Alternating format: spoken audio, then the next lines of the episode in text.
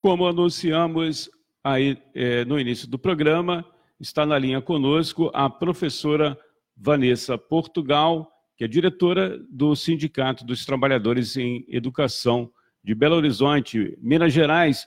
Professora Vanessa, muito obrigado pela sua participação. Um bom dia. Bom dia, eu que agradeço o convite. Inicialmente, eu gostaria que, é, se fosse possível, é, você, professora Vanessa, se apresentasse para os nossos ouvintes da Web Rádio Censura Livre, por gentileza. Eu sou Vanessa, sou professora na Rede Municipal de Ensino de Belo Horizonte, atuo no Sindicato dos Trabalhadores de Educação e atuo também no movimento Luta Popular, que é um movimento de luta urbana. Professora Vanessa, é sobre a situação é, das famílias das vítimas do, do, do descaso das autoridades federal, estadual e municipais, que provocou 57 mortes e milhares de desabrigados e desalojados nas cidades de Minas Gerais dos, durante as chuvas de janeiro. A senhora poderia falar dessa situação? Na verdade, nós estamos vivendo, é claro, um momento ímpar, que uma catástrofe maior, né? O volume de chuvas realmente foi muito grande. E esse ano, uma concentração de mortos, como você já disse, já são mais de 56 mortos pela chuva e mais de 50 mil desabrigados ou desalojados. Agora, isso não é uma coisa nova. Nós vivemos de tempos em tempos chuvas recorrentes que matam pessoas, que desabrigam. E a história é a mesma, né? Se pegar a região, a capital do estado é, de Minas Gerais, quando aparecem os números, todo ano é uma comoção, toda vez que tem um, um desastre é uma comoção, mas nunca se faz nada. O que se investe para resolver os problemas das chuvas é muito pouco ou quase nada. Os últimos dois governos de Belo Horizonte investiram menos de 20% do que estava previsto no orçamento para o combate dos efeitos da chuva. Agora, o que, que nós estamos discutindo?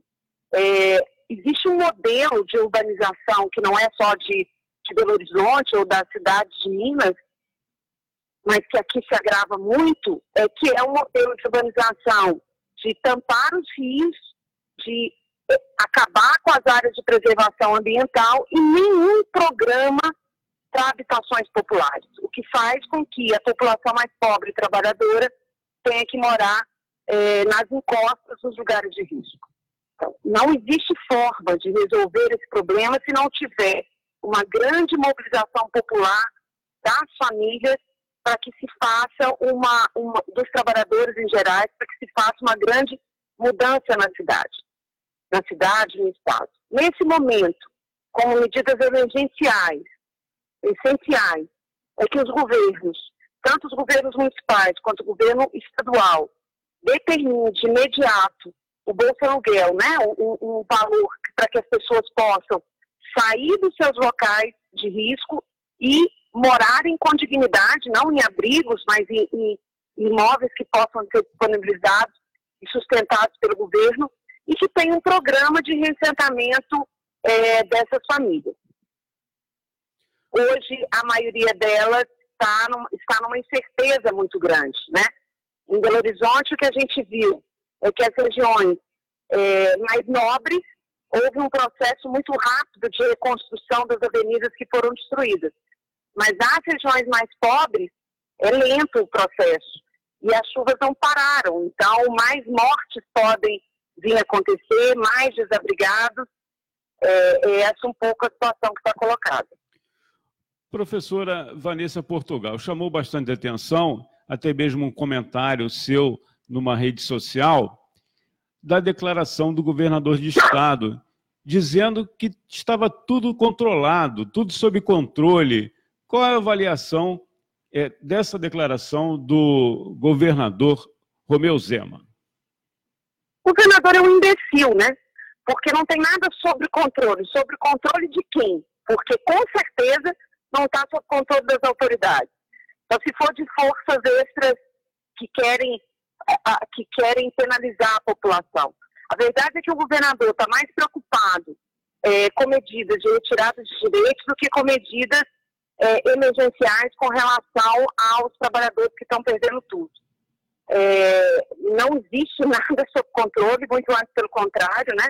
A última terça-feira, em, em Belo Horizonte, né, uma semana, o que aconteceu foi uma coisa absoluta, uma demonstração absoluta da falta de controle, e depois dessa declaração, inclusive, tiveram alastrado pelo Estado inteiro alagamentos, novas mortes, é, é, novas destruições. O que o governador precisa é estabelecer um plano de obras públicas, um plano de recuperação dos rios e das encostas e um plano de moradias populares. Não tem nenhum programa de moradias populares no estado de Minas Gerais e nem na capital. É, é isso que é, que é necessário se fazer. Não existe destinação de investimento para socorrer e para criar um programa que seja realmente eficiente. É, coincide com esse desastre das chuvas um ano do que aconteceu na cidade de Brumadinho, né? A, a, o, o, crime cometido pela Vale. E as famílias estão lá, não tem solução. O Estado não, não, não se impõe, não exige, não faz a sua parte. Estão abandonadas, a Vale recupera seus lucros.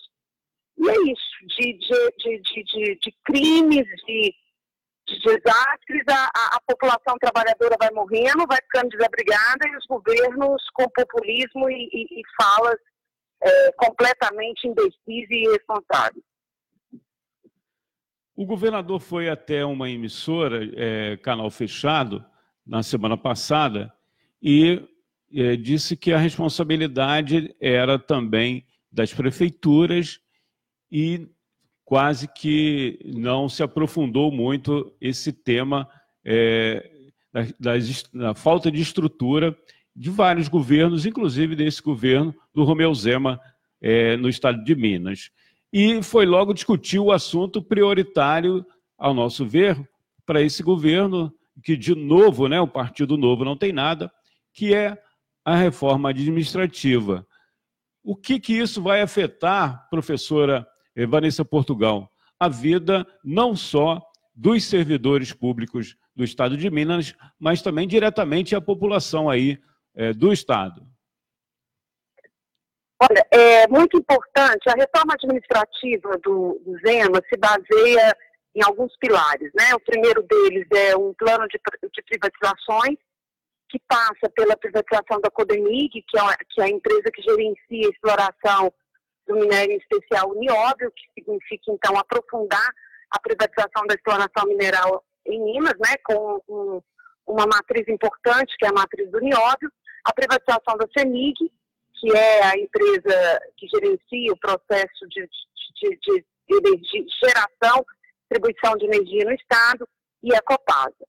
Além das privatizações, eh, o governo tem um ataque grande sobre os serviços públicos com a proposta da reforma da Previdência para o Estado, mas não só, também de, de enxugamento dos investimentos em educação e saúde.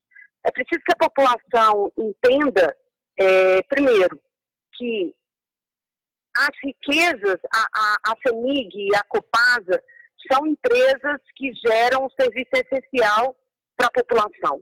E não, não há que se esperar que empresas privatizadas consigam fazer os serviços básicos necessários e que a população tem direito de forma responsável. Então, vai penalizar mais uma vez os trabalhadores mais pobres com tarifas mais altas do que já se cobra e com possivelmente é, não fornecimento de energia e água da forma necessária para as comunidades mais pobres é um patrimônio do Estado e, em hipótese alguma, nós podemos aceitar que isso seja privatizado. Assim como a questão do nióbio. É uma riqueza do Estado, é uma, é uma riqueza estratégica que é inaceitável que fique na mão de instituições privadas. No que diz respeito aos serviços públicos, é, a população às vezes não entende que 80% dos serviços públicos oferecidos pelos estados e municípios são serviços de educação e saúde. 80% dos servidores públicos são os trabalhadores que estão dentro das escolas públicas das periferias e dentro dos postos de saúde. A precarização da nossa relação de trabalho não representa só a tirada de direitos dos servidores. Significa, na verdade, um sucateamento monstruoso do atendimento para a população nas áreas básicas. E não vai resolver o problema da economia do Estado. Porque para resolver o problema da economia no Estado, o que tem que se atacar isso, Zema não vai fazer, porque, como você disse, não tem nada de novo, é a mesma lógica dos governos anteriores, precisa cobrar impostos sobre o, o, o, os grandes produtores, os grandes empresários. Veja bem, a mineração, além de privatizada, é privatizada e não paga imposto. É o imposto, o, o ICMS, que é o imposto que dá mais recursos para o Estado, a mineração é praticamente isenta dele. Então, além de destruir completamente o Estado, de gerar crimes, mortes, não existem recursos que voltem para ser investido nas necessidades da população. E isso o governador não se dispõe a atacar. Professora Vanessa Portugal, tem uma participação aqui do Paulo de Aquino. Posso ler? Pode, claro. Ele fala assim: bo, bo, é, bom dia, né? É, parabéns aqui pela iniciativa e a gente agradece a produção também do nosso programa. Agradecer ao Dirley Santos também, que ajudou a ter o contato aí da professora Vanessa. Ele diz assim, professora, existe algum setor no parlamento mineiro contrário a essa política do governo Zema? É, eu creio que é a política aí é, de privatização e da reforma, as reformas aí que são praticamente a mesma coisa que a reforma é, feita em nível nacional. Não é isso, professora? É, na verdade, e, e, são duas questões. Né? A reforma é a aplicação da reforma federal, da, da reforma da Previdência Federal, no estado de Minas Gerais. Vale lembrar que 11 estados já fizeram algum tipo de adequação nas suas previdências próprias desde que a reforma foi foi aprovado. Então, existe um processo de aceleramento de descer os estados e municípios o que foi aprovado em nível federal. Se existem setores no parlamento que são oposição a esses projetos e ao governo Zema, sim, existe. Existe, é importante isso, é importante que haja pressão por parte da população, mas também é importante que a gente entenda é, que fazer uma crítica aí construtiva e solidária que é necessária uma ampla unidade dos trabalhadores para que se possa contrapor a, a esse projeto. Porque essa é a única forma de a gente conseguir pressionar o parlamento. Porque todo governo, das matizes mais diversas, né, do PSDB, PT, é, é, o, o, Novo, o, o PSL, todos os outros governos que por aqui passaram e que estão representados nos estados, de certa forma, aplicaram com maior ou menor intensidade o projeto de privatização e retirada de direitos dos servidores. É importante que a gente entenda que, embora nos parlamentos tenha-se oposições, porque existem oposições conjunturais aos governos de plantão, e nós temos que nos utilizar delas, mas de verdade, quem é contra é, o que pode de fato contrapor a essas reformas e essas mudanças é a organização, quem de fato é contra isso são os trabalhadores que vão sofrer nas suas costas as consequências desse processo. Então, é a nossa organização, a nossa luta é que pode mudar qualquer, qualquer programa que retire direitos da população. Professora é, Vanessa Portugal, em relação à agenda que as centrais sindicais, na semana passada, é, discutiram numa reunião é, em São Paulo, na sede do DIEESE. As, é, as ações aí é, em Minas, em relação inicialmente ao 8 de, de março, né, Dia Internacional da Mulher, e também, mais à frente um pouco, 18 de março, que está sendo chamado pelas centrais como Dia Nacional de luta, paralisações e greves em nível nacional. Como está esse desdobramento aí em Minas Gerais, professora? 8 de março já tem, há, há muito tempo que Minas Gerais tem conseguido fazer 8 de março bastante expressivos e bastante unificados, né? Todas as organizações é, e, e, movimentos e pessoas que individualmente têm interesse em se organizar participam do processo. As reuniões para a organização do 8 de março ela já vem acontecendo desde dezembro, então já está um processo em curso, é, para que possa, de fato, é, levar as ruas, tanto as mulheres das bases, dos sindicatos, trabalhadores organizados, quanto as mulheres também é, da periferia da cidade, as desempregadas, que haja fato um movimento que unifique todos os setores da classe trabalhadora.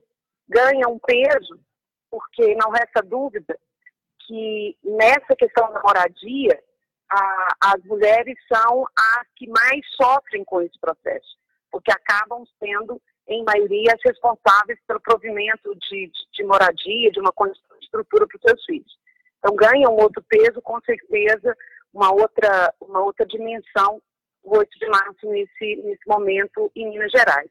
Com relação ao dia 18, é, existe já um processo de organização das centrais do Estado para que se faça é, um, um grande dia de luta.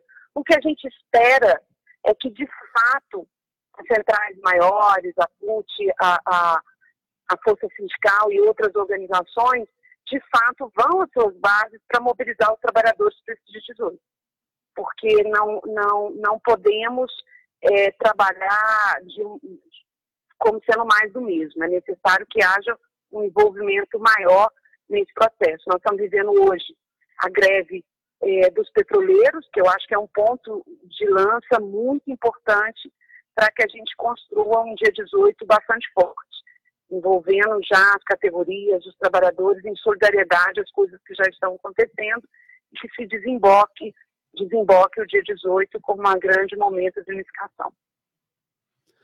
Professora é, Vanessa Portugal, já deixando aqui os nossos agradecimentos, a citar também o economista Almir César Filho, que inclusive é, trabalhou aí em Minas Gerais hoje está na cidade do Rio de Janeiro, nosso amigo aqui da nossa emissora também, ele compartilhou aqui essa transmissão, já deixando aqui o convite para uma próxima oportunidade, a senhora participar aqui na Web Rádio Censura Livre, uma emissora sem fins lucrativos, que visa aí furar esse bloqueio da mídia e trazer luz para a classe trabalhadora, digamos assim, e discutir os temas que nos interessam, nós da classe trabalhadora. E gostaria que é, você ficasse à vontade para encerrar esse bate-papo já é, agradecendo aí a sua participação. Eu agradeço mais uma vez pelo convite que vocês fizeram, é, pela oportunidade de estar dizendo, e encerro com uma, uma frase que eu sempre encerro todas as minhas, as minhas falas e as minhas participações na, na, na mídia. Olha, é chuva, é barragem que, que desaba, é privatização, reformas que só servem para retirar direitos. Tudo isso, toda, toda, todo esse, esse, esse desastre, essa calamidade que nós estamos vivendo nesse momento, é parte de uma mesma coisa, né? parte de um, de um, de um sistema que, se, que existe não em função da maioria da população, mas em função de garantir lucros abusivos cada vez maiores para o número cada vez menor de pessoas. E a única forma de nós evitarmos todo esse, esse desastre absoluto que nós estamos vivendo na nossa sociedade são, de fato, se os trabalhadores se unirem, se organizarem e irem para a luta. Essa é talvez uma fórmula que pareça muito antiga, mas na prática ela é muito atual e ela precisa de fato é, se estabelecer.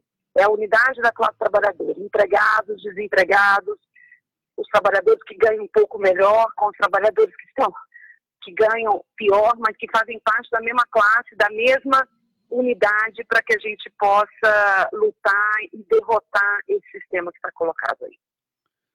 Muito obrigado, então, um professor. a todos para ir à luta. Muito obrigado, professora Vanessa Portugal, e um ótimo dia. Para vocês também. Ouvimos aí, então, a professora Vanessa Portugal. Essa transmissão fica gravada aqui na nossa página né, do Facebook. A gente também, né, você que está acompanhando aí, perdeu algum, algum trecho, e fica também disponibilizada em breve em podcast e também é, futuramente aí já no nosso canal no YouTube Censura Livre, né? Canal no Censura Livre. Vamos a mais uma parada aqui, daqui a pouco a gente volta com outras informações aqui no Boletim Censura Livre, na web Rádio Censura Livre, a voz da classe trabalhadora.